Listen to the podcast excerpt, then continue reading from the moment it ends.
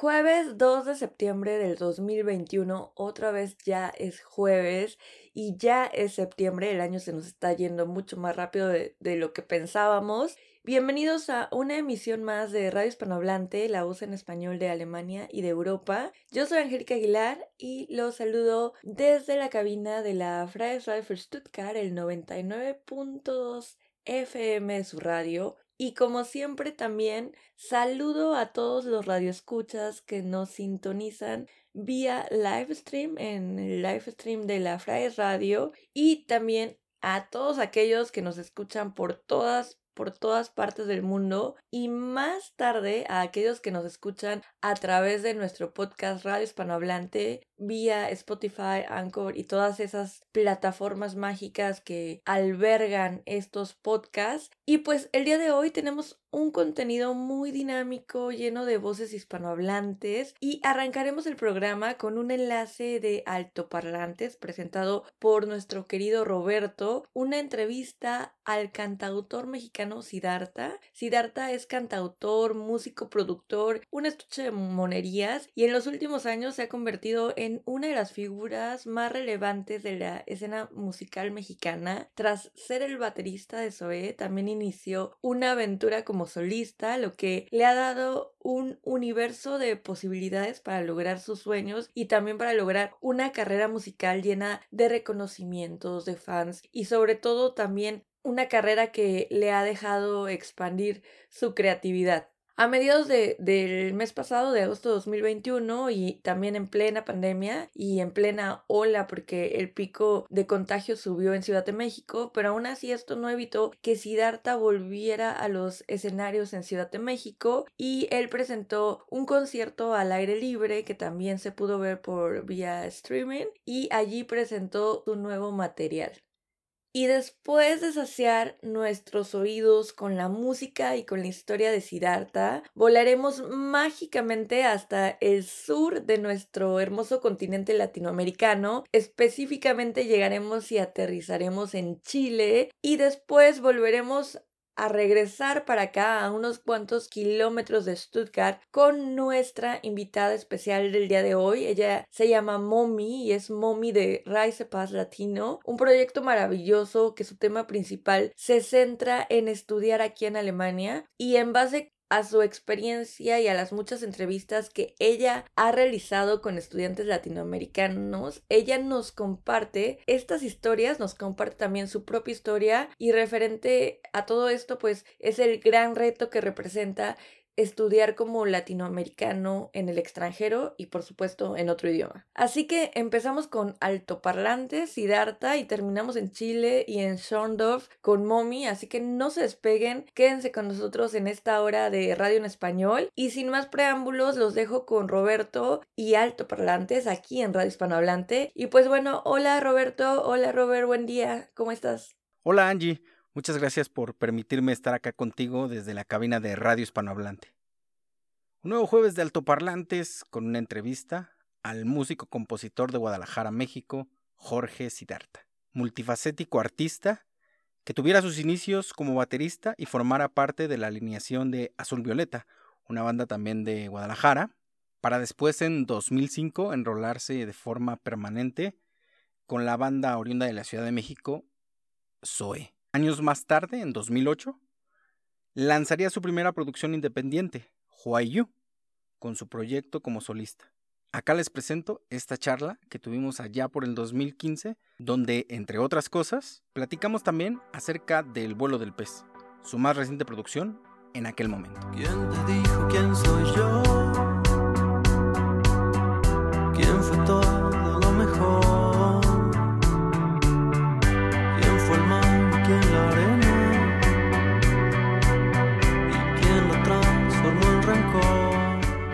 Jorge, muchas gracias por concedernos estos minutos para platicar contigo y dejarnos conocerte un poco más. Cuéntanos de este nuevo proyecto, Siddhartha. Eh, bueno, en realidad, desde antes de, empezar a tocar con Zoe, yo tenía, se me había metido esta idea en la cabeza de hacer un proyecto solista, a pesar de que era un rol eh, del cual nunca había, eh, pues, nunca me había como imaginado o preparado para, para ser un frontman, un cantante. Pero tenía canciones que, que componía y que sentía que tenían que tener un destino, que, que tenían que llegar hacia algún lado y, como que no se quedaron solamente unas maquetas personales. Y fue donde empecé a grabar estos temas. Eh, algunas personas cercanas a mí los oían y, me decían que les gustaba como la interpretación. Y fue que, pues no sé, empecé a, a, a clavarme esta idea de, de hacer un, un, disco y de pronto, pues con los recursos que tenía, con, con un pequeño equipo y prácticamente en, en mi cuarto, en mi sala, grabé todo ese primer álbum. Hablas de esos pocos recursos, pero ¿qué tan difícil fue abrirte paso como artista independiente? Pues más que difícil, creo que abrir, abrirse paso era, era como tomar este riesgo de hacer las cosas solo. Eh, pero también era un paso como que muy divertido porque yo siempre, toda mi vida había tocado en proyectos de banda, ¿no? Entonces como que era compartir tu idea con, con varias cabezas y, y, que generan un resultado muy distinto al que, al que sucede cuando eres tú solo. Y como que toda esa responsabilidad cae sobre ti, pero también tienes mucha más libertad de, de hacer lo que quieras musicalmente, visualmente. Entonces, eh, creo que no lo tomé como un obstáculo, sino más bien como un beneficio de poder hacer las cosas como, como a mí me gustan. Y, y, en realidad no fue tan difícil porque el proyecto muy rápidamente conectó con el público. Fue como saqué un tiraje de mil copias, las cuales hice yo de manera independiente. Y de pronto esto empezó como a, a hacerse una bola de nieve que empezó a crecer. Y empecé a vender estos discos a través del MySpace en ese momento y también a regalarlos y como que una cosa fue llevando hacia otra hasta que hasta que estoy aquí. Y dentro de ese proceso para precisamente hoy estar acá, una producción allá por el 2008 que te dio la oportunidad de asentarte, de probarte como solista. Cuéntanos acerca de aquel Why You.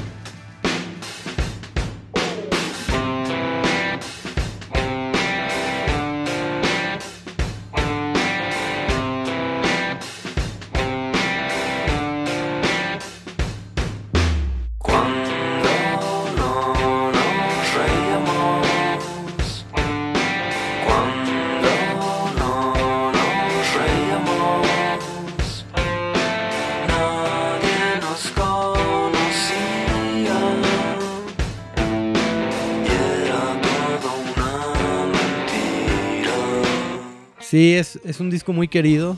Eh, me divertí mucho haciéndolo porque era todo, absolutamente todo era nuevo para mí. Cantar, grabar, producirme, mezclarme, eh, hacer promoción, tocar eh, por primera vez como enfrente de, del proyecto, cantarlo. Fue muy divertido y aparte creo que es un disco que tiene, tiene como ese encanto de, de la inmadurez, por decirlo así, y de la experimentación, lo cual hace el resultado muy transparente. Y es un disco muy honesto que, que hasta ahora sigo disfrutando. Eres ganador de dos premios y más, uno en el 2008 y otro en el 2014. Cuéntanos esta experiencia. ¿Los esperabas? El primero también fue todo muy sorpresivo, o sea, yo cuando saqué este disco pues definitivamente no me visualizaba, eh, por poner un ejemplo, recibiendo un premio al, mejor disco solista de ese año, ¿no? O sea, era un proyecto tan, tan personal y hecho tan artesanalmente y, y como tan íntimamente que de pronto empezó a, a hacerse masivo, por lo menos a mi escala, y, y que le dieran un reconocimiento eh, fue como sí, fue muy muy emocionante. Además o sea como que en ese entonces yo no no pensé que, que podía ganármelo. Estaba en, creo que en esa terna estaba compitiendo ahí contra Chetes y Chetes estaba como también en un punto de, mucho eh, sí sí había mucha mucho ruido alrededor de él y le estaba yendo muy bien, entonces eh, yo juré que pues, iba a ser quien se lo iba a llevar. Y al final, pues el hecho de que quedara de este lado el balón, pues fue todavía como más sorpresivo, inesperado. Y ahora en el 2014, que fue el. Se, repitió un poco el suceso, pues mejor todavía, ¿no? Porque, bueno, ahora sí ya sé a dónde voy, ya sé. Ya el proyecto, digamos, que tiene eh, un camino recorrido y mucha más madurez. ¿no? Entonces, eh, pues digo, todos son bienvenidos. La peculiaridad del pasado, pues era que, que fue como, no, sé, inesperado incluso la, la nominación. Canciones como Los Felices, Nube, entre otras, son parte del soundtrack de películas como Te presento a Laura y El Brindis. ¿Cómo fue esa experiencia? Pues en realidad fue algo eh, de la misma manera como que no, no fue planeado, fue totalmente inesperado porque eh, esos temas no los hice yo pensando en que iban a, a terminar acompañando a, a, una escena, sino fueron como temas que, que hice como parte del disco y después alguien los escuchó y le parecieron que, que eran un, hacían un buen clic con el momento de, de, la escena de la película. Me gustó mucho, o sea, como que todo ha sido sorpresivo también, ir a ver una película y que este, una canción que había hecho yo tiempo atrás y que, que todo esto que haces, o sea, no lo, no lo veas puesto en ningún lugar y de pronto lo veas puesto, creo que hace que, que se disfrute más.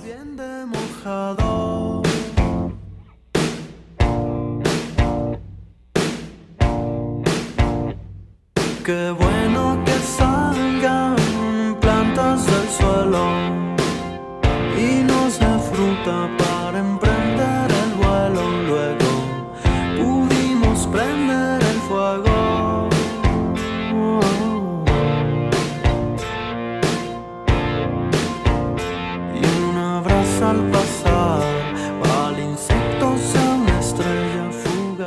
Muchas gracias por recibirnos, Jorge. Y pues ya por último, cuéntanos un poco de tu más reciente producción, El vuelo del pez. Es un disco que salió en el 2014. Se hizo en, gran parte en una cabaña, bueno, más bien en una hacienda eh, en el lago de Sirahuén, en Michoacán, un lugar muy bonito. Casi todos los temas surgieron de, de ese encierro creativo. Y es un disco que habla de como de un proceso de cambio. De ahí viene el, el nombre, de, simbolizado por un pez que desarrolla como la capacidad de volar para descubrir justo el, el mundo o el ambiente que, que, hay arriba de él y que desconoce y un poco salirse de, de la atmósfera en la que él siempre ha estado. ¿no? Entonces, eh, todos los temas en, en, sus diferentes momentos llevan un poco esa, ese hilo conductor que es como el proceso evolutivo, el proceso de cambio y eh, ya un poco mucho más clavado en, en el tema. Eh, también tiene un poco que ver como con, con, los símbolos de Pisces y Acuario y el cambio de era.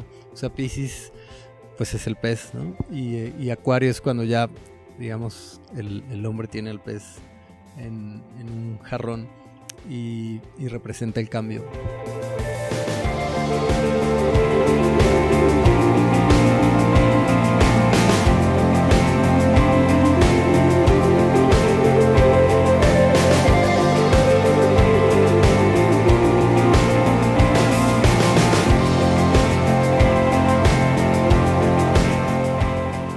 Ahí está la entrevista con Siddhartha. Interesante historia de este baterista que se convirtió en el protagonista de su proyecto para demostrar con parsimonia la calidad de su voz y el auténtico sonido de su música y sus letras. Actualmente Siddhartha se encuentra promocionando su sencillo Cardúmenes, el cual vio la luz en agosto del presente año y hoy lo traigo aquí para que lo escuches y para que nos comentes qué te parece, tanto en las redes sociales de Radio Hispanohablante como en Somos Alto Parlantes. Yo fui Güero Cuentero y me dio mucho gusto estar un jueves más aquí contigo, acompañándote a través de Radio Hispanohablante. Regreso contigo, Angie. Muchas gracias. Radio Hispanohablante, la voz en español de Alemania y de Europa. Sintoniza la frecuencia de la Freies Radio für Stuttgart, el 99.2 FM, o da clic en el live stream de nuestra web, freies-radio.de. Pasa una hora genial y alegre con nosotras, cada segundo jueves de mes, de 2 a 3 de la tarde. Más información en nuestra cuenta de Instagram, Radio Hispanohablante. Continuamos. Hola, soy Angie y los saludo desde la cabina virtual de la Freies Radio für Stuttgart, el 99.2 FM de su radio. Y en una, en una entrevista más aquí en Radio Hispanohablante nos conectamos indirectamente hasta el sur de nuestro hermoso continente latinoamericano. Y es que hoy tenemos como invitada a una joven mujer muy interesante, una mujer llena de sueños y de proyectos valiosos en esta parte de de Europa y específicamente aquí en Alemania. Y además de todo, ella está aquí en el sur, muy cerca de nosotras, porque ella vive en la ciudad de Schondorf, una ciudad ubicada aproximadamente a 26 kilómetros de Stuttgart. Y pues bueno, nuestra invitada vive desde hace varios años ya aquí eh, en Alemania y pues como saben, eh, bueno, primero no saben, pero ella viene de Chile y es un lugar de origen y es de tierra mapuche y otro país latinoamericano que también está lleno de alegría, de contrastes, ritmos y pues por supuesto una población muy diversa. Hola, yo soy Mariana y continuando con la presentación de nuestra invitada, quiero contarles que hoy en Radio Hispanohablante tenemos a Momi del proyecto arroba raizepaz.chile en Instagram y creadora del podcast Paz Latino contenido que ella misma creó para recolectar información de lo que significa para muchos latinoamericanos estudiar en un país como Alemania. Y pues, Mommy, hoy te damos la bienvenida aquí en Radio Hispanohablante. Muchas gracias por estar aquí con nosotras esta tarde. Muchas gracias a ustedes, chicas, por invitarme. Eh, debo aceptar que es un poco raro estar acá del otro lado. Normalmente yo soy la que hago las preguntas en mi podcast. Pero bien, estoy feliz de participar en este bello proyecto de ustedes. Bienvenida nuevamente, Momi. Y pues ya sabemos que sos originaria del norte de Chile, pero queremos comenzar esta entrevista dejando los micrófonos abiertos para que vos misma te presentes ante los radioescuchas y nos cuentes quién es Momi, de dónde venís y cómo era tu vida en Chile. Em, ¿Quién es Momi? Uf. pues bueno, yo me presento, soy Momi, como ya contaron, soy originaria del norte de Chile, eh, de una pequeña ciudad minera que se llama El Salvador. Viví allí hasta mis 17 años, luego me tuve que mudar, mudar a Valparaíso para estudiar. No sé si conocen Valparaíso. Valparaíso queda en la zona más central de Chile. Quizás han oído hablar de la ciudad. Es una ciudad puerto, muy pintoresca, muy colorinche, que queda junto a Viña del Mar. Yo creo que es, a ese sí lo conocen, por el Festival de Viña. Estudié ahí la carrera de ingeniería comercial, que es como una administración de empresas. Y bueno, la vida universitaria ya, uff, es muy entretenida, por decirlo así. Es una ciudad universitaria, entonces eh, pasa de todo. Eh, luego de viajes entre medio, me mudé a Santiago para trabajar en una empresa sin fines de lucro. Allí trabajé como analista y administradora de proyectos para la mejora continua de procesos. Luego ahí, eh, mientras trabajaba ahí, decidí ya venirme para mm, Alemania. Eh, me vine a Alemania el año 2017 y tuve un break de cambio de visa y luego me vine nuevamente el 2018 ya a estudiar acá al sur de Alemania. Y este año me gradué de un máster en International Business and Economics en la Universidad de Hohenheim. Momi, y cuéntanos un poco cómo es la vida en, en, Chile. Digo, ya nos contaste a grandes rasgos cómo era tu vida, pero culturalmente hablando, socialmente hablando, ¿cómo se vive en Chile? ¿Crees que es como un poco parecido a la vida eh, que yo tuve en México o a la vida argentina en Buenos Aires o, qué sé yo? ¿Crees que hay similitudes? Bueno, yo, yo siento que todos nuestros países son similares. Pues, yéndonos más por el lado histórico, todo, todos fuimos colonizados de la misma forma, nuestras instituciones tienen las mismas falencias, eh, también todos tenemos este problema muy grande de la desigualdad económica, las élites económicas, tuvimos también la, las dictaduras dependiendo del país, eh, entonces nuestras sociedades económicamente hablando son muy similares. Pero por un lado más positivo, también está nuestra cultura, la comida, tenemos comidas similares. Estaba escuchando hace poco su programa sobre las empanadas, cuando entrevistaron a, la cocina de Males. Bueno, tenemos empanadas muy diversas en toda Latinoamérica, también tenemos el dulce, cada uno tiene su propio dulce de leche, su propio ceviche, todo una cultura culinaria muy similar y también nuestras culturas, por decirlo así, familiares también son muy... También se produce más entre los latinos más, mayormente la cooperación, que es muy distinto a, a una ciudad o una ciudad o una sociedad más individualista, como yo siento que es un poco más la, la alemana. Respecto a cómo se vive, también voy a hablar un poco sobre la educación también, porque tiene que ver con, como con lo que yo trato, que es como mm, las nuevas generaciones son las que han tenido acceso a estudiar en una universidad en Chile. Yo, yo diría que ha generado una mejora en la vida de varios sectores de la sociedad eh, chilena en general, y la educación también da paso a una sociedad más crítica del status quo. Eh, también ofrece herramientas y formas de entender los problemas eh, que tenemos y tratar, tratar de resolverlos. Y también el poder acceder a educarte en el extranjero abre aún más la mente para la forma de hacer las cosas. Entonces, muchos más latinos y chilenos también están optando por estudiar afuera. Y por otro lado, sabemos que sos una persona que disfruta de viajar. Eh, ¿Cuándo y cómo empezaron tus primeras experiencias como viajera internacional? Uf, eh, eh, empezaron en el 2011, eh, pero primero tengo que decir que al vivir en una ciudad tan, tan pequeñita en el norte de Chile, nosotros teníamos solamente una escuela secundaria o colegio, como le decimos acá. Entonces, hablando de sobre el nivel de inglés, mi nivel de inglés era muy bajo. Y la verdad nunca le tomé la importancia de aprender otro idioma. Eh, hasta que durante mi tiempo en la universidad estuve tuve la oportunidad de, de, de, postular a una visa Work and Travel para ir a trabajar en un centro de esquí a Estados Unidos. Y ahí me di cuenta que mi inglés era, pero paupérrimo. Y para conseguir ese trabajo, me aprendí de memoria las respuestas en inglés para la entrevista. y, bueno, y también chamullé. ¿Para qué estamos con cosas? Un, un, inglés chamullado y conseguí el trabajo. Mi inglés en ese momento yo diría que era nada, a uno, a dos máximo. Conseguí el trabajo y estuve trabajando una temporada de invierno en un centro de esquí preparando burritos para los gringos. Me sentía mucho más segura con mi nivel de inglés por lo que mm, decidí que ya no iba, a dar miedo lanzarme a la vida o lanzarme a hablar. Y ahí postulé un semestre, semestre universitario de intercambio en Canadá. Y ahí llegué a la parte oeste de, Canadá a estudiar mi último semestre de, del bachelor y ahí tuve mi primer contacto con el idioma alemán. Bueno, ahí tuve mi primer contacto con un alemán también, que es mi novio actual. y bueno, y al final eso es lo que me trajo a vivir a Alemania. Bueno, luego me fui a Australia, viajé por Asia y viajé más allá, pero eh, la conexión con Alemania se dio en Canadá en 2012.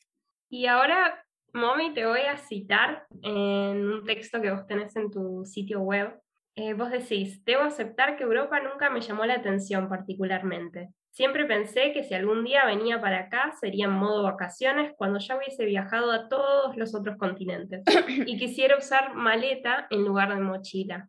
Eh, ¿Nos querés decir por qué usar maleta en lugar de mochila en Europa? ¿Cuál, es tu, ¿Cuál era tu visión de Europa en ese entonces y cómo cambió ahora que es tu lugar de residencia? Sí, yo sabía que iban a usar esa parte. que la iban a usar en mi contra. Eh, la verdad es que Europa nunca me llamó la atención como para vivir acá. O, yo lo veía más como un destino para venir cuando ya estuviera viejita, traer a mis papás, o venir de luna de miel si algún día me casaba, ese tipo de cosas. Y porque es cómodo Europa, es como que todo está bien conectado, puedes usar una maleta en la calle. Entonces tienes que pensar que uno de mis sueños era viajar de mochilera por India y Nepal. Entonces, obviamente, en India no va a andar con una maleta. A eso me refiero. que obvio que tenía que usar una mochila. Más que, más que nada por las conexiones y las calles y eh, la infraestructura de Europa al final. Entonces, sí, nunca estuve en mis planes Europa y menos Alemania, que además tenía el prejuicio que Alemania era el país más aburrido de Europa. O sea, si me venía a Europa, yo me iba ahí con los latinos a España o Italia, no sé, a, una playita, no sé, algo así, no me venía a, Alemania. Pero bueno, aquí estoy me, me escupí en la cara al final. no, no sé, no, sucedió y aquí estoy. Y de verdad me gusta ahora Alemania. Oye, Momi, ¿y cómo sucedió, no? Ahora cuéntanos esa parte. ¿Cómo sucedió que llegaste aquí? ¿Cómo se ha desarrollado tu historia aquí en Alemania? ¿Cómo, mm, cómo llegué a Alemania la, la primera vez? ¿O cómo? ¿Sí? Bueno, eh, es que tienes dos partes en Alemania, ¿no? Entonces tal vez puedes darnos las, las dos, ¿no? Primero lo que tú quieras y ya después llegamos hasta el momento actual. Uf, a ver, en resumen, en febrero del 2017 me subí a un avión, Santiago, Sao Paulo, Frankfurt. Llegué a Colonia, eh, luego me fui a Hamburgo en, en abril. Eh, había decidido que quería estudiar un máster ese año porque yo sabía que Alemania era súper barato y quería estudiar antes de que se me acabaran mis ahorros. Bueno, lamentablemente no alcancé a planear nada bien sobre este tema porque, porque seguí trabajando hasta la última semana eh, antes de subirme al avión alemán. Entonces no planeé nada, fue como ya me subí al avión y ahí mismo yo en el viaje yo sentía como la ciudad, así como voy sin plan, esto no está bien, porque no, no sé, necesitaba como un enfoque. Me subí al avión, llegué a Colonia, al final no pude hacer la postulación porque las traducciones me llegaron tarde, al final ya, fue todo un desastre. Entonces decidí seguir em, mi viaje, me fui a Hamburgo con una amiga eh, y ahí estuve hasta octubre del 2017 trabajando como barista en un, en un hostal en el centro de Hamburgo. Fue una súper linda experiencia y también viajé por algunos países de Europa, pero siempre estuve con, con ese bichito en mi cabeza que me decía, anda sin plan y se te está acabando el ahorro y deberías ya planificarte y hacer algo. Entonces ahí ya me devolví a Chile eh, para planear mejor lo de mi máster y luego llegué a Stuttgart en, octubre del 2018 y ya aquí me asenté de, de forma definitiva en Schorny, como le digo a Schorndorf, de cariño. Y aparte que Schorndorf, me cuesta pronunciar Schorndorf, entonces le digo Schorny. Bueno, todo el mundo me entiende. Justamente hace unos días, mm, o bueno, no hace unos días, hace poco me enteré que yo le decía Sondorf con N y después me enteré que también tenía una R. sí, Sondorf. Sí. sí, pero... Bueno, dile Shorny, está bien. Está bien, sí, es, es, es bonito, me gusta. Oye, ¿y todavía te acuerdas del primer día en Alemania? O sea, ¿cómo fue, fue tu llegada? Porque yo, yo me acuerdo perfectamente la primera vez que llegué a Alemania, cómo, cómo aterrizó el avión que vi, no sé. ¿Tú te acuerdas de todo esto? Sí, sí. ¿Por qué será que nosotros todos nos acordamos de ese momento? Es muy extraño. Bueno, yo llegué y llegué en febrero y yo venía de Chile, entonces en Chile en febrero es verano. Entonces tuve que llevarme de las chaquetas y, y, ponerme todo mucho más abrigado una vez, una vez arriba del avión. Llegué y era todo gris. Llegó el avión gris. Y bueno, además de venir con una super ansiedad porque no tenía mi plan, eh, llego al aeropuerto y solo aparece una maleta y yo traía dos. Entonces, bueno, esa fue, ha sido la primera y única vez que me ha pasado que se me ha perdido una maleta. Y bueno, estoy allí y no aparece mi maleta y ya se habían ido todos y yo no quería aceptar que mi maleta no había llegado. Entonces fui em, y, me acerqué a una señora que estaba ahí en el, en el counter de la parte de maletas bueno, y era, se veía súper alemana y su, esa típica alemana que no sonríe. Entonces yo, ¡ay, qué miedo! Tengo miedo. Y ahí con mi alemán ultra básico le dije, ¡ay, qué vergüenza! Le dije, ¡Hallo! ¡Mein Koffer ist nicht y, me preguntó algo de vuelta, no le entendí nada, pero supuse que me pedía mi boleto mi número de vuelo o algo así, y le pasé todos los papeles que andaba trayendo. Y ahí tipió algo en el computador, me devolvió un papel con las instrucciones eh, para recuperar mi maleta. A todas estas las instrucciones también estaban en alemán, entonces como, bueno, guardé mi papel, saqué mi única maleta, pasé por inmigraciones y justo otro amigo alemán que conocí en Australia me fue a buscar al, aeropuerto Frankfurt. Bueno, en realidad me fue como a acompañar porque tenía que esperar unas dos horas para tomar mi tren a Colonia. Y me vio y me dijo, pero me dijiste que venía súper cargada, yo te voy con una sola maleta. Y, bueno. y ahí nos tomamos un café en el aeropuerto mientras yo esperaba mi tren a Colonia y ahí él me explicó también lo de las plataformas, que yo tampoco tenía idea, los de plataformas de tren, A, B, C, D, que donde te subes de la primera clase a la segunda clase, eh, no sentarme en asientos que tuvieran alguna ciudad marcada, el nombre de alguien, es como, ya. Ahí fue mi primera normas de etiqueta en el sistema alemán. Luego llego a Colonia y mi amiga Vanessa, que es otra amiga alemana que también conocí en Australia, eh, también se mata de risa cuando me ve con una sola maleta, porque yo a todo el mundo le decía, tienen que ir a buscarme porque yo vengo súper cargada.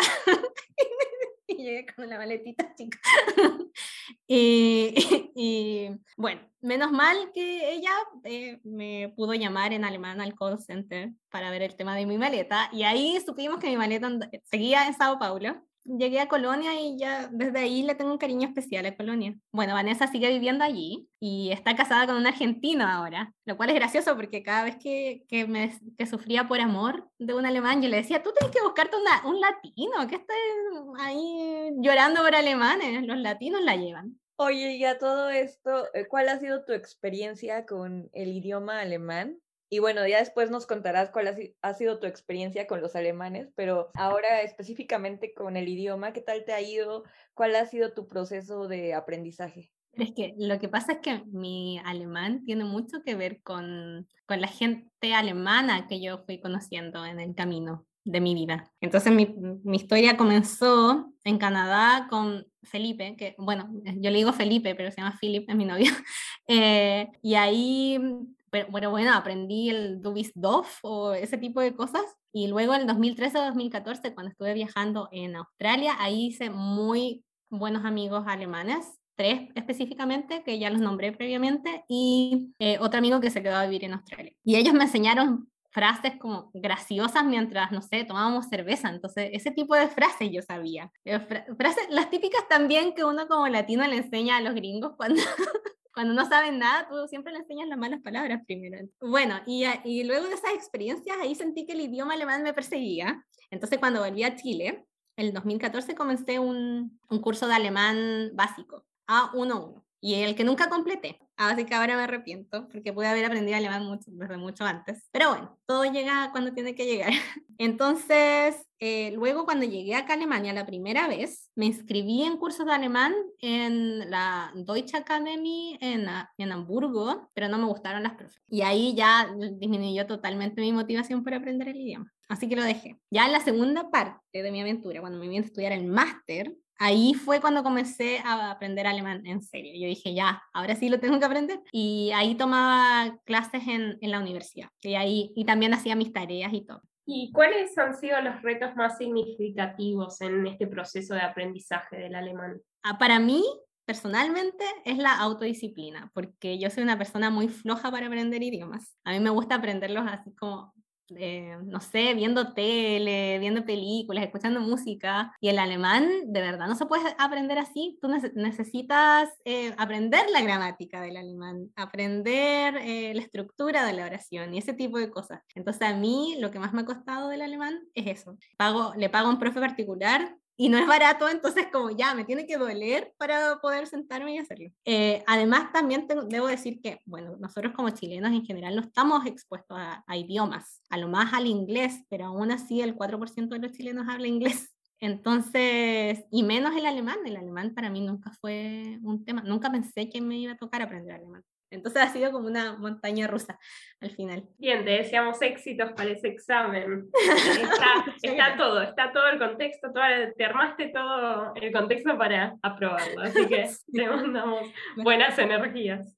Y ¿Y qué fue lo que te atrajo de los alemanes que conociste en Australia, que entablaste tantas amistades entre alemanes? ¿Qué, fue? Porque en ese entonces era algo desconocido para vos. Claro, em, yo siento que los alemanes que viajan fuera de Europa son son distintos a los alemanes que viajan solo en Europa. Y, y, ahora lo puedo decir también con conocimiento, porque todos los alemanes de los que yo, los alemanes que son mis amigos en estos momentos, yo todos los conocí fuera de Alemania. como que me ha costado mucho entablar relación con alemanes que, que viven acá y que están acá en contexto alemán y que, por ejemplo, nunca han viajado un poco más allá fuera de Europa. Entonces... Oye, Momi, pero, eh, perdón por interrumpir, ¿y en la universidad no, no lograste tener amigos alemanes? No, Fíjate que, o sea, en mi carrera no, conversé un par de veces con ellos, súper buena onda, pero como que siempre había una barrera. Yo siento que también puede ser por el tipo de carrera que yo estudio, que es como, que era economía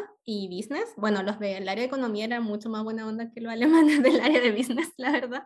Y, mm, pero yo creo que por ese tipo de carrera. Pero sí hice amigos de alemanes de otras carreras que vivían, que estudiaban, no sé, bioeconomía y ese tipo de cosas que eran mucho más, también abiertos porque en tu carrera también, Angélica, me decías que sí, que los alemanes súper buena onda y todo. Sí, pero em, a mí me pareció muy raro, ¿no? O sea, no quiero ser grosera, pero em, todos mis compañeros eran súper cool. Entonces, ellos fueron los que me quitaron esos prejuicios que yo tenía de otros alemanes, ¿no? Porque yo también creo, como tú, que los alemanes que viajan o los alemanes que conoces en otros lugares son más abiertos, ¿no? Entonces, eh, no sé, y, y no todo, por ejemplo, no todas mis amigas o no todos mis compañeros son personas que han viajado fuera de Europa o, no sé, pero tal vez eh, la mentalidad o la facultad, no tengo ni idea, pero todos, y, y he hecho amistades muy, muy sólidas y, mm, no, sé si también tenga que ver porque luego creo que eh, cuando estás en un grupo y tienes también como ciertos retos en común, entonces también como que las energías se alían, ¿no? O tal vez te sientes más identificado con ese grupo de personas. Entonces, no Debe ser eso también. Y también eso juega un rol, pero, pero pienso como tú, que también es, eh, las personas que viajan más es más accesible. Claro, es que ellos se acercan a conocerte. En este caso, como los, los amigos alemanes que he hecho acá, tienen más relación como con, con mi novio, que, con, que están relacionados eh, con mi novio o lo conocen de alguna parte. Entonces como que ya se, se genera una conexión previa como para recién em, establecer la conexión. Pero si yo voy y me siento en un parque a hablarle a un alemán, no, no, no, va a pasar nada. No me voy a hacer un amigo en la fila del banco, ese tipo de cosas. A eso me refiero. Eso yo creo que es lo que también me ha costado un poco adaptarme, a, no poder hablarle a cualquiera, como que te, quizás te, te, van a empezar a mirar así como, oye, ¿por qué me estás hablando? No te conozco. Eh, pero no, ni siquiera sé qué, qué pregunta era. ya se me olvidó. No, sí, te, te, había preguntado sobre, porque me llamó la atención que mencionabas que en Australia, estando en Australia, habías entablado muchas amistades con alemanes, entonces como qué te había traído de la interacción con alemanes en ese contexto. En ese contexto era porque ellos también estaban más abiertos también a conocer a más gente fuera de su grupo. Es que ah, fuera de Alemania en general también ellos no se juntan con alemanes y, hacen este tipo de comentarios como, ah, hay alemanes. Y escucho el acento chileno es como, ¡ah, chileno! Bueno, igual me ha pasado a veces también en Stuttgart cuando voy por la calle y escucho el acento chileno, es como, hola chilena. al final hay de todo en la vida. Eh, los alemanes que conocí al final fue en contexto de viaje y ellos andaban mucho más abiertos a conocer gente en la vida. Había quizás una curiosidad mutua, ¿no? De, de conocerse. Eh, yo, yo solo quería decir algo brevemente referente a las amistades alemanas, que creo que sí hay como este proceso muy largo para conectar con los alemanes, para, para lograr una amistad. Creo que tienen que pasar muchas cosas a veces, pero creo que cuando tienes un amigo alemán o una amiga alemana, esa amistad es para toda la vida. Sí, sí, sí, sí, es como todo o nada, ¿no? Entonces, eh, creo que eso es un valor muy importante de, de, ellos, ¿no? Que, o sea, yo, yo antes de la uni no tenía tantos amigos alemanes, pero los pocos amigos todavía siguen siendo mis amigos hasta ahora y, y son de que, que sabes que en cualquier momento, así en momentos malos, van a estar ahí también, ¿no? Entonces, eso creo que es muy, muy valioso, ¿no? Tal vez necesitan más tiempo para soltarse, pero cuando los tienes ahí, ya los tienes como para siempre. Claro, y bueno, como te decía también, los amigos que hice en Australia, los hice el 2014 y yo llegué a Alemania el 2017 y aún así una me alojó y el otro me fue a buscar al aeropuerto. Entonces, imagínate, de verdad son amigos para toda la vida. Yéndonos al tema de tu experiencia de máster en Alemania, ¿nos querés contar cuál ha sido tu travesía para lograr esto? Bueno, la verdad yo no siento que haya sido una travesía porque fuera un proceso tan difícil, sino porque yo no tuve una estrategia para lograr eh, hacerlo bien y a tiempo. Y debí esperar un año completo para volver a intentarlo. Entonces, cumplir con los plazos de postulación a un máster es muy importante. Cuando llegué a Alemania, decidí que quería estudiar un máster, pero bueno, no planeé nada bien. Cuando volví a Chile, y ahí lo hice bien, de forma planificada, me tuve distintas opciones. Bueno, lo que me gustó de la educación en Alemania es que hay una gran variedad de carreras que no existen en Chile. Y por supuesto también es extremadamente más barato que en Chile, incluso pagando los 1.500 euros extra que me tocó pagar aquí en, en el estado de Baden-Württemberg. El enfoque que le di a mi máster, porque también tienes mucha libertad para elegir el enfoque que le quieras dar a tu máster. Yo lo hice con enfoque en economía laboral, ambiental y desigualdad económica, que es algo que de verdad me, me gusta mucho. Este tipo de temas se encuentra muy en pañales en Latinoamérica, entonces me llamaba mucho la atención. Comencé mi máster en octubre del 2018 y ahora me gradué en febrero de este año, pero lo logré. Pero fue la travesía más que nada porque no lo planeé bien, no tenía estrategia. Yo decía, ah, sí, envío los papeles y sí, me van a aceptar porque yo soy bacán pero no, no es así, chicos. Tienen que venir con un plan, por favor.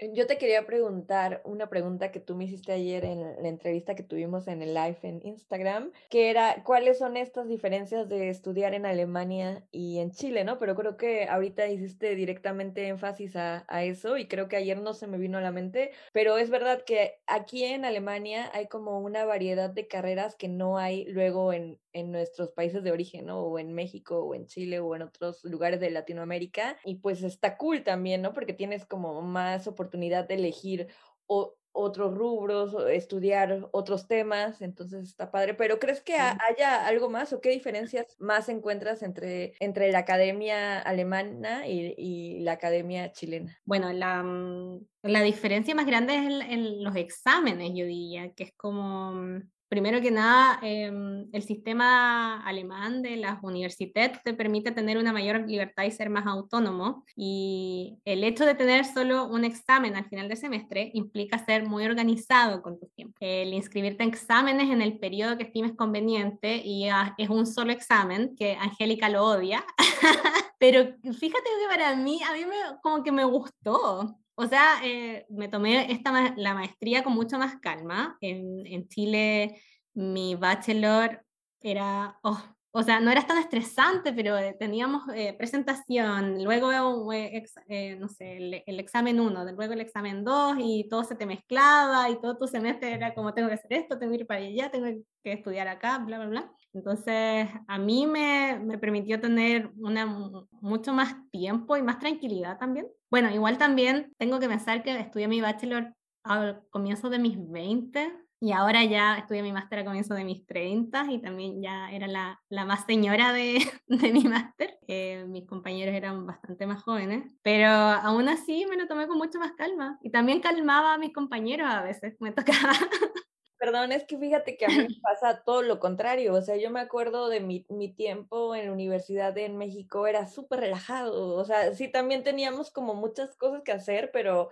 a mí me pasó en el máster lo contrario. Era, eh, yo me acuerdo el primer semestre era que yo trabajaba e, en cosas de la uni de lunes a lunes, y no había como pausa. Y ese semestre lo, lo, lo detesté porque eran un montón de trabajos escritos, lecturas, presentaciones, lo, que te decía de las presentaciones. Eh, yo en México nunca estuve acostumbrada a dar tantas presentaciones en, sobre un tema, ¿no? Eh, eh, por lo menos en la facultad o en la carrera que, que estoy haciendo del máster, fue, o sea, fue casi, casi que nosotros los alumnos o los estudiantes tomábamos eh, el toro por los cuernos y presentábamos los temas y ya los profesores solamente como que añadían, ¿no? Su conocimiento, su coordinación o delegaban o qué sé yo, ¿no? Pero eh, igual y también puede ser dependiendo de la carrera o también de las experiencias, mm, también... También las universidades que en nuestros países de origen también son distintas, no sé, el enfoque que teníamos en nuestras carreras también era distinto. Todo, todo puede influir, porque yo diría aquí que la dificultad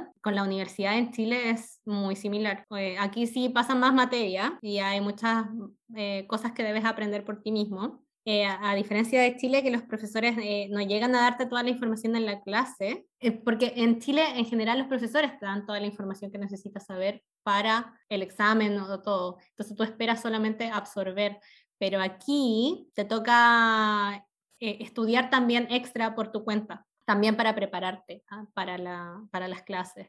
La gente va porque quiere hacerlo y va para aprender. Esa es una gran diferencia, pero en dificultad yo diría que están parecidos. Eh, otro tema que a mí me llamó mucho la atención, bueno, a mí ya me llamó la atención desde que me fui a Canadá también, que nos hicieron un curso sobre plagio y derechos de autor antes de irnos a Canadá, y mm, en, Chile al haber menos recursos invertidos en educación, muchas veces los libros para estudiar no están disponibles en la biblioteca o solo hay uno, entonces los estudiantes debemos fotocopiar libros, libros completos para estudiar o bajarlos de internet, por aquí eso no es posible, pero el libro va a estar en la biblioteca de la universidad si es que el profesor lo está usando y hay varios ejemplares. O también lo puedes ver como online por la universidad de cierta forma, porque en Chile era como ya ahí nomás. En reglas APA, ya un poquito por acá, un poquito por allá, pero nunca tan meticuloso como acá. Yo diría seguir las reglas internacionales, aprender a parafrasear, eh, siempre mencionando al autor, y si no, es si no va a ser considerado plagio y te van a evaluar con una nota mínima, y no queremos eso. Y ahora quiero volver a citar una frase que nos compartiste, Momi, en, en la biografía que, que me mandaste. Y bueno, voy a leer. Durante toda mi vida he sido una persona altamente empática, por lo que siempre he compartido lo que sé y o lo que tengo con otras personas. Uno de los principales motivos por los que creé este proyecto es porque es intrínseco de mi personalidad tratar de ayudar a los demás. Por lo que he seguido a varios amigos y conocidos con temas de visas y viajes, porque una de las cosas que más amo es viajar lento y conocer nuevas culturas e idiomas, siendo Alemania el quinto país en el que he vivido y o estudiado.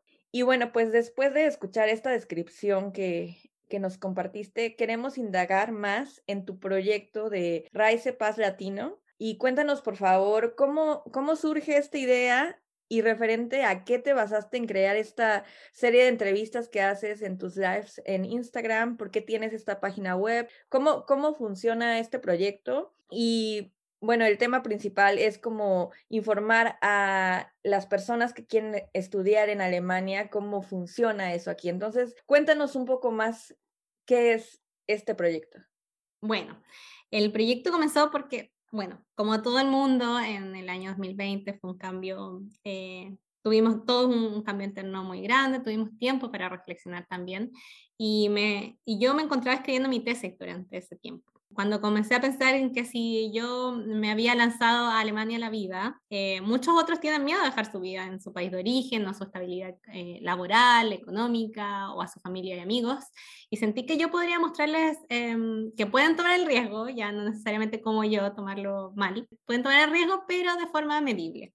Eh, entonces, em, así nació el proyecto. estuve súper insegura al principio sobre si hacerlo o no, pero más que nada por creencias limitantes que yo tenía sobre mí misma. Entonces comencé a preguntarle a todo el mundo, así como eh, a mi novio, amigos cercanos, ¿para qué crees que yo soy buena? ¿Y en qué me ves? Eh, incluso también estuve hablando con un coach eh, que me diera como el empujón para hacerlo, porque al final, de verdad, obviamente yo lo quería hacer, pero no sé, necesitaba que alguien como que me diera las palmaditas en la espalda, como ya hazlo.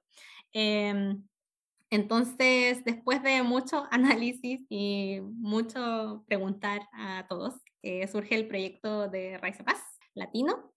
Eh, lo comencé como Raice Paz Chile porque pensaba que podía ayudar eh, solo a chilenos, pero en el camino me fui dando cuenta que al final todos los que no tenemos pasaporte, pasaporte europeo tenemos un camino similar si queremos venir a estudiar a Alemania. Entonces, por eso, eh, cuando empecé a hacer las entrevistas, ya no me fijé solo, solamente en chilenos, sino que lo abrí a todos los latinoamericanos y fue lo mejor que pude haber hecho porque he conocido gente maravillosa. Eh, yo siempre supe que lo mío iba por ayudar a otros. Sabía que también iba por el lado de viajes porque Muchas veces, bueno, ya perdí la cuenta de las personas a las que he asesorado con temas de visa durante los últimos años, pero finalmente lo enfoqué en estudiar en Alemania porque mm, yo lo viví. Yo sé que el decidir estudiar en Alemania es generar un gran cambio en tu vida, salir de tu zona de confort con tutti, y porque también culturalmente Alemania es diferente. Y yo estaba averiguando en el año 2017 para estudiar en Alemania, pero me di cuenta que no había información ni testimonios online en español sudamericano. Y también fue a, una, a una asesoría con el DAD Chile. Llegué con mi lista de preguntas detalladas y no me dieron las respuestas con el nivel de detalle que necesitaba, eh, ni la información tampoco estaba en línea y al final hay muchas cosas que uno debe averiguar por sí mismo, eh, enviar emails a las universidades, eh, todo eso toma bastante tiempo. Entonces, el proyecto en sí trata de llenar ese vacío que existe entre el sistema universitario alemán eh, y son las universidades alemanas son baratas, bueno, porque los alemanes pagan bastante impuestos, entonces al final nada es gratis, claramente, pero lo bueno es que le dan la oportunidad a no solamente a alemanes, de recibir este tipo de educación que es súper buena, eh, sino que a, todos los estudiantes internacionales que estén interesados. Pero yo te quiero preguntar, ¿por qué haces este tipo de entrevistas, ¿no? A personas que ya han estudiado aquí en Alemania. ¿Cuáles son las entrevistas que han sido como más significativas para ti? Y, por ejemplo, para las personas que tienen interés en estudiar en Alemania, ¿cuáles son las dudas como más em, comunes que tienen o, que te preguntan cuando necesitan asesoría? Es que lo que pasa es que mm, las personas están en distintos momentos de, su viaje, por decirlo así, a la decisión de venirse. Algunos están recién como pensándolo, como, ah, me gustaría en algún futuro lejano. Hay otros que ya han averiguado un poco hay otros que ya están decididos, ya ahorraron, ya están listos y ya solamente quieren como una guía y una, eh, no sé, palmadita en la espalda que lo están haciendo bien. Entonces, el nivel de preguntas va variando dependiendo de dónde se encuentre la persona en ese momento. Eh, la mayoría eh, viene como desde lo más básico, es como ah, me enteré que em, en Alemania quizás es posible estudiar mucho más barato, que necesito, como los requisitos básicos. Después hay, hay otro nivel que ya necesita ir más allá, ya sabe los requisitos básicos y ahora quiere buscar eh, un, un, programa o le interesa, o ya conoce, ya empezó a buscar em, o las universidades o las ciudades que les interesan. Entonces van ahí por distintos niveles. Entonces me llega de todo, eh, me llega preguntas de todo tipo respecto a las entrevistas, yo comencé haciendo las entrevistas más que nada para mostrar que sí se puede y para motivar, más que nada. Como eh, mucha gente tiene distintas eh, historias de por qué llegaron acá a estudiar. Eso, la, la que más me, me, me, llamó la atención, o bueno, la que más me marcó fue la, que, la, la de la semana antepasada. Eh, Andrés es, es un chileno eh, que estudió ingeniería eléctrica en Chile. Eh, estudió cinco o seis años en ingeniería eléctrica y lo echaron de la Universidad Chilena eh, porque reprobó un ramo cuatro veces. Como el único ramo que reprobó, que reprobó y lo echaron. Em, y no se pudo, no pudo homologar los ramos, las asignaturas que ella tenía en ninguna otra universidad.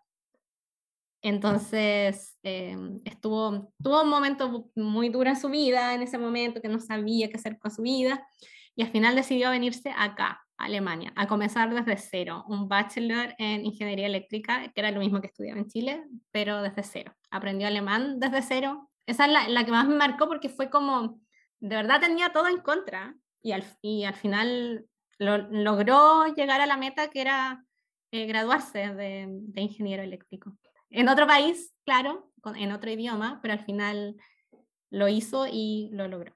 Mami, te queremos decir muchas gracias por compartirnos tu historia, eh, gracias por tu tiempo y nos podrías compartir ya para finalizar tus redes sociales y cómo podemos encontrar más información de tu proyecto Rise Paz Latino. Muchas gracias a ustedes chicas eh, por su buena onda y, y bueno, eh, Perdón por hablar tanto, yo soy buena para hablar.